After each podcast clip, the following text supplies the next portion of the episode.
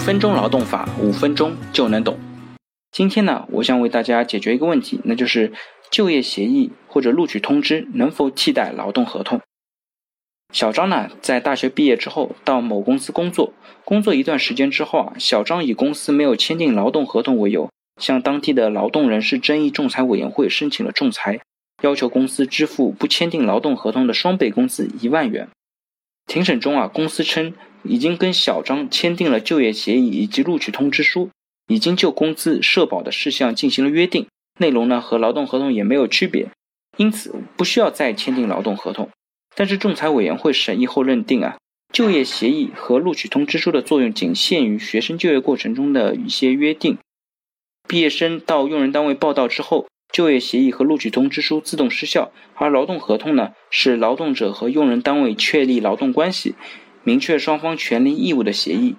根据劳动合同法的规定，建立劳动关系应当签订劳动合同，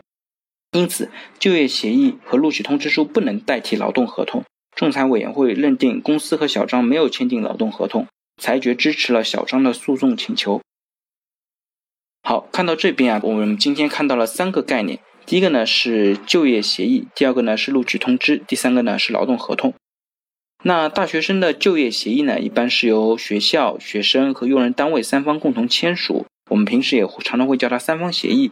它的目的呢，是确定就业的意向和相关的权益，包括擅自解除约定当支付的违约金的问题。当学生毕业离校后啊，就业协议也将随之终止。毕业生和用人单位应当签订劳动合同。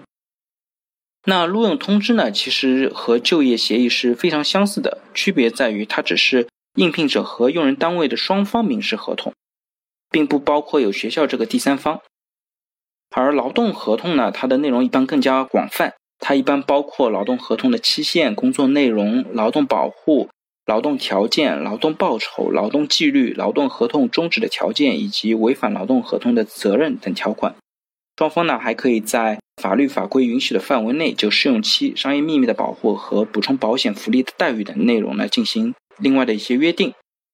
绝大多数情况下，像录取通知书一般是不会被认定为劳动合同的。但是呢，在非常特殊的情况下，也存在一些可能，当录取通知书已经具备了一些核心的条款，也有可能会被认定为劳动合同。所以说，一般来说，我们不太建议把录用通知的一些内容规定的太复杂和具体，因为它可能反而会增加企业的一些责任。